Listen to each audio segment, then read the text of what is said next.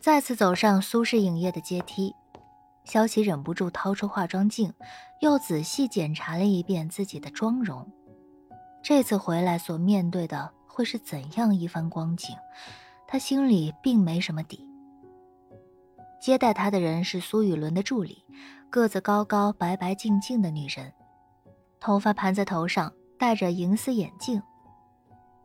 他把萧琪接到公司一楼的咖啡吧里，并告知苏雨伦正在会议中，让萧琪在这边等待。做完这些事情以后，他就将萧琪一个人丢在了咖啡吧里，踩着黑色的细高跟鞋，噔噔噔地消失在了走道里。萧琪坐在略带硬质的布艺沙发上，想着刚刚从阶梯开始到坐下的过程，自己竟然会有些紧张。在这座大楼的最后一年，充满了各种不愉快的记忆，他一直在担心会不会再次碰到程良生。万一碰到了，自己又会用怎样的反应去面对他呢？他点了一杯美式咖啡，转了转脖子，肩颈处传来疲劳的酸痛感。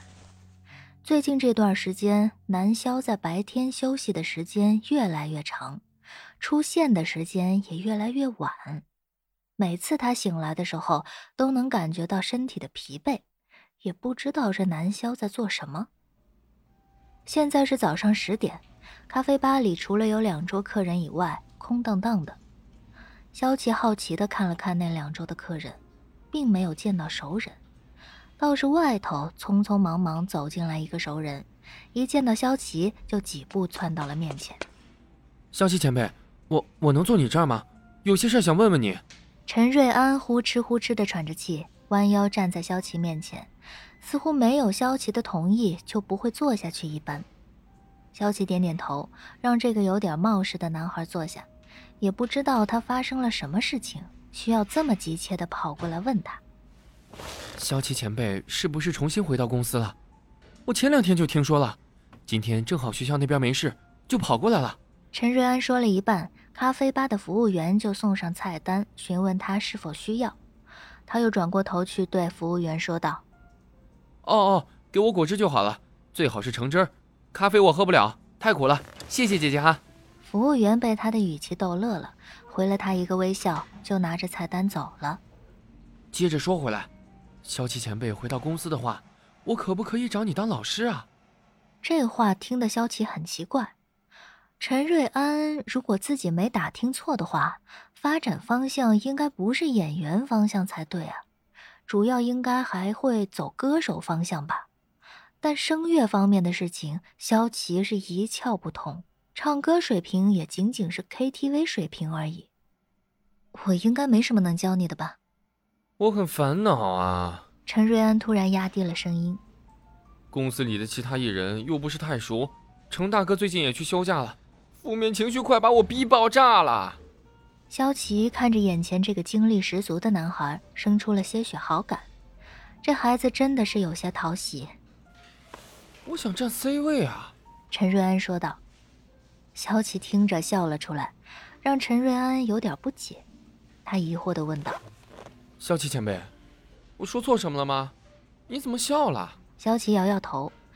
每个人都有自己的欲望目标，都有自己想要得到的东西，但在圈子里混迹多年的人，人前人后终归不会表现得如此露骨。陈瑞安的说法配上他的神情，单纯的就像个孩子想要货架上的玩具一般。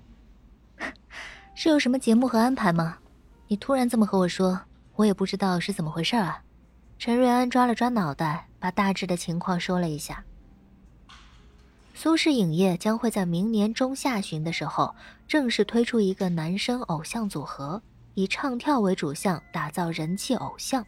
推广计划中将会联合各大网络平台以及一些合作艺人公司，一起来做一档娱乐选秀节目。一方面为各家想要推广的男艺人们打造出道前的人气基础，一方面也帮助各大平台制作节目吸引流量。这种多方合作共赢的方案，在一开始就受到了合作方们的欢迎，并会投入极大的财力人力去执行。很有可能是属于陈瑞安这些一直在培训、渴望出道的练习生们真正一步登天的机会。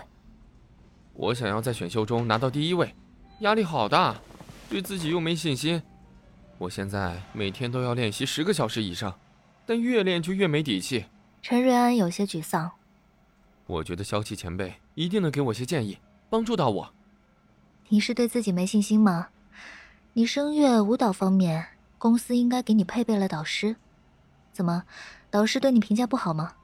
导师们的评价都很好，觉得我没问题。公司的考核上也顺利通过了，我还拿了优秀的。不然都进不到这次的名单里。那你在担心什么？其他入选的人也和我一样，都是优秀啊。这并不能说明什么。